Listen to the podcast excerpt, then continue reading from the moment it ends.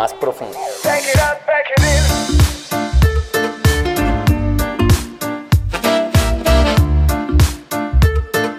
¿Qué tal, damas y caballeros? Quiero darles una cordial bienvenida a este episodio, el episodio número 12 de este podcast que se llama Más Profundo. Y sí, ya lo sé, seguramente se estarán preguntando qué ha pasado con el intro tan chévere que tenían ustedes en ese podcast. Bueno, pues resulta que decidimos dejar ese intro a un lado porque todo lo bueno se termina. Sí, señores, todo lo bueno se acaba, excepto la gracia de Dios. Si ven que aquí todo nos sirve para una reflexión. Pero bueno, decidimos dejar ese intro porque pues queremos ya entrar como tal en tema, queremos entrar en materia de una vez. Así que esta introducción que estoy haciendo hoy explicando por qué dejamos el intro, pues ya no la van a volver a escuchar. Y seguramente el intro tampoco en un buen tiempo. Y listo, ya habiéndoles dicho eso, para que ustedes no estén preocupados pensando que de pronto se nos acabó el intro, que se nos pasó el intro o que se nos olvidó ponerlo, pues quería comentarles eso. Así que sin más preámbulo vamos a pasar a estudiar el pasaje que nos corresponde el día de hoy, damas y caballeros, porque no podemos seguir dando vueltas como el pueblo de Israel en el desierto. Ah, mejor dicho, hoy estoy de tantas reflexiones. Bueno, capítulo 2, versículo 25 al 35. Dice, y aquí, había en Jerusalén un hombre llamado Simeón, y este hombre justo y piadoso esperaba la consolidación de Israel, y el Espíritu Santo estaba sobre él. Y le había sido revelado por el Espíritu Santo que no vería la muerte antes que viese al ungido del Señor.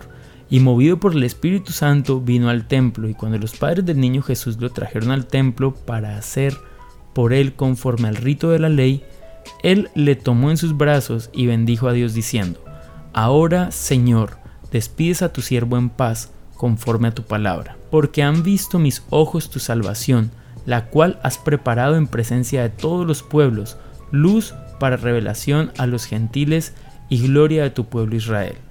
Y José y su madre estaban maravillados de todo lo que se decía de él.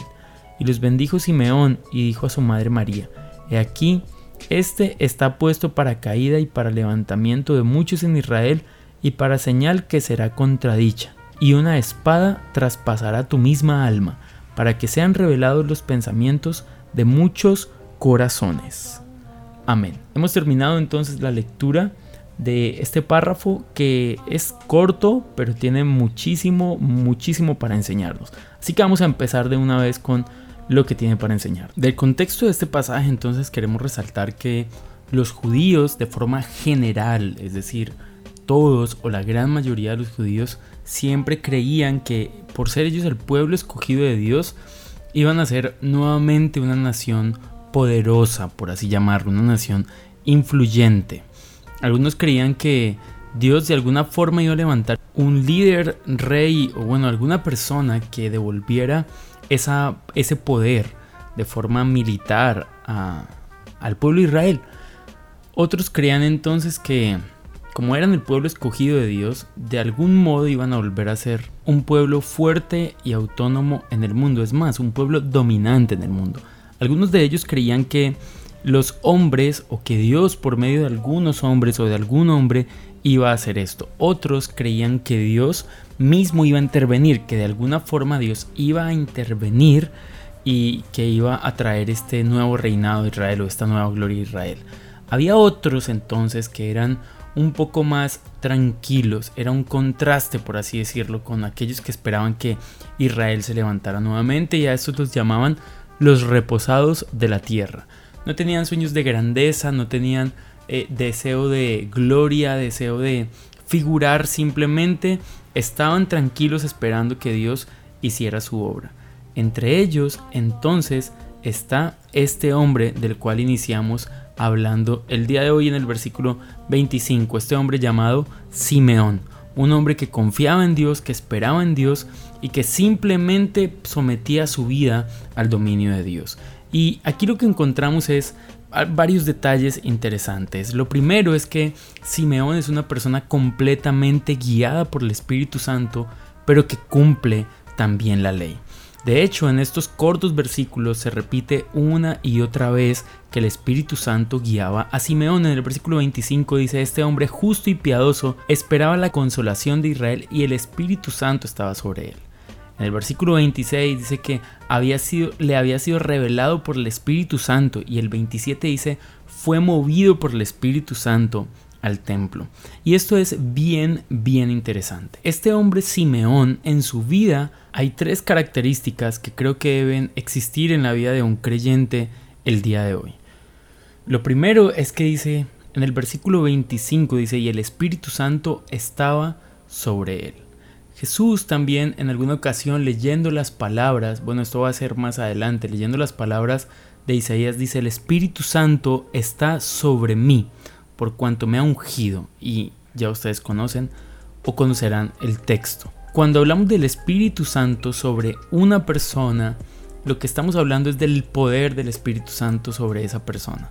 Pero no solamente el poder, sino la influencia del Espíritu Santo sobre un ser humano.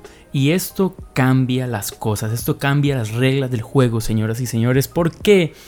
El Espíritu Santo obra de una forma diferente a como obramos nosotros. Lo que quiere decir este texto es, es, que el control de la vida de Simeón estaba en las manos del Espíritu Santo, no en sus propias manos. Damas y caballeros, nosotros necesitamos que el control de nuestra vida esté en las manos del Espíritu Santo porque en sus manos y en las mías seguramente vamos a fracasar. Eh, seguramente no, vamos a fracasar, vamos a terminar mal. Versículo 26 dice, había sido revelado por el Espíritu Santo. Interesante. Porque el Espíritu Santo no solamente controlaba su vida, no solamente tenía las riendas de su vida, sino que había una comunicación directa entre el Espíritu Santo y Simeón. Ahora, seguramente entre Simeón y el Espíritu Santo también, porque por medio de sus oraciones pues había respuestas. Pero me llama especialmente la, la atención que el Espíritu Santo le mostró algo a Él. Ahora, muchas veces decimos, no, Dios no me habla porque nunca he escuchado esa voz ahí audible, pero Dios nos puede hablar de otras formas y hoy Dios nos puede hablar a través de su palabra. La segunda cosa que creo que tiene que estar en la vida de todos los creyentes es que el Espíritu Santo nos revela cosas, nos habla cosas. ¿Por medio de qué?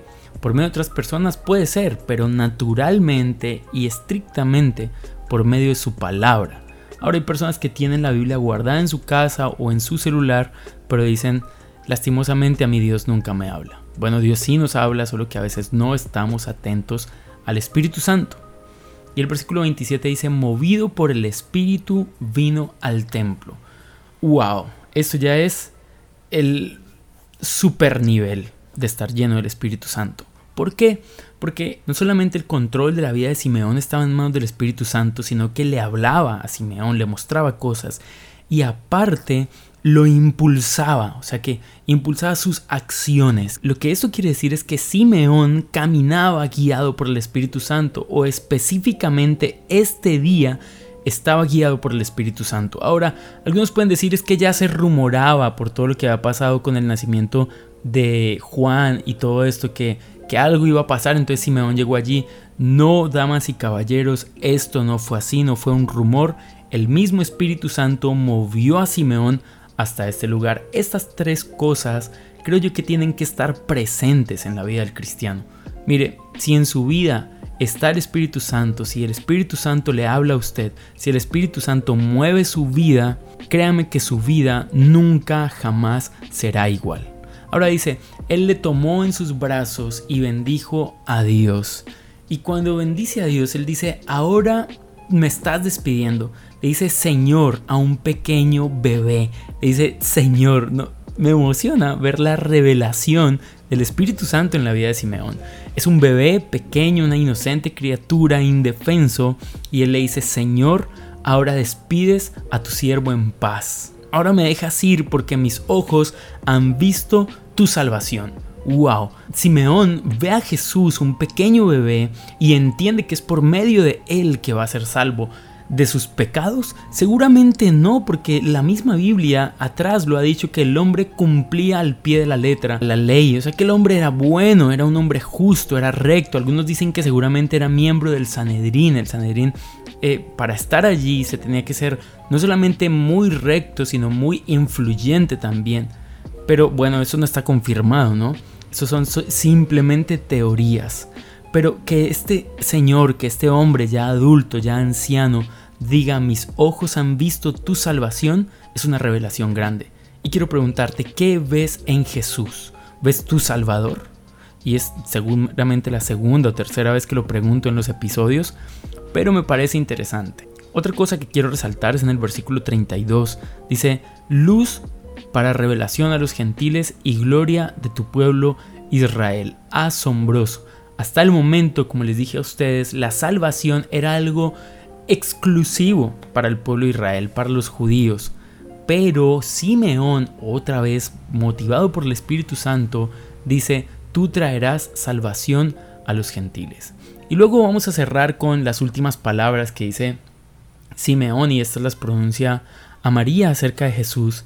Y creo que es una reflexión grandísima la que podemos hacer allí.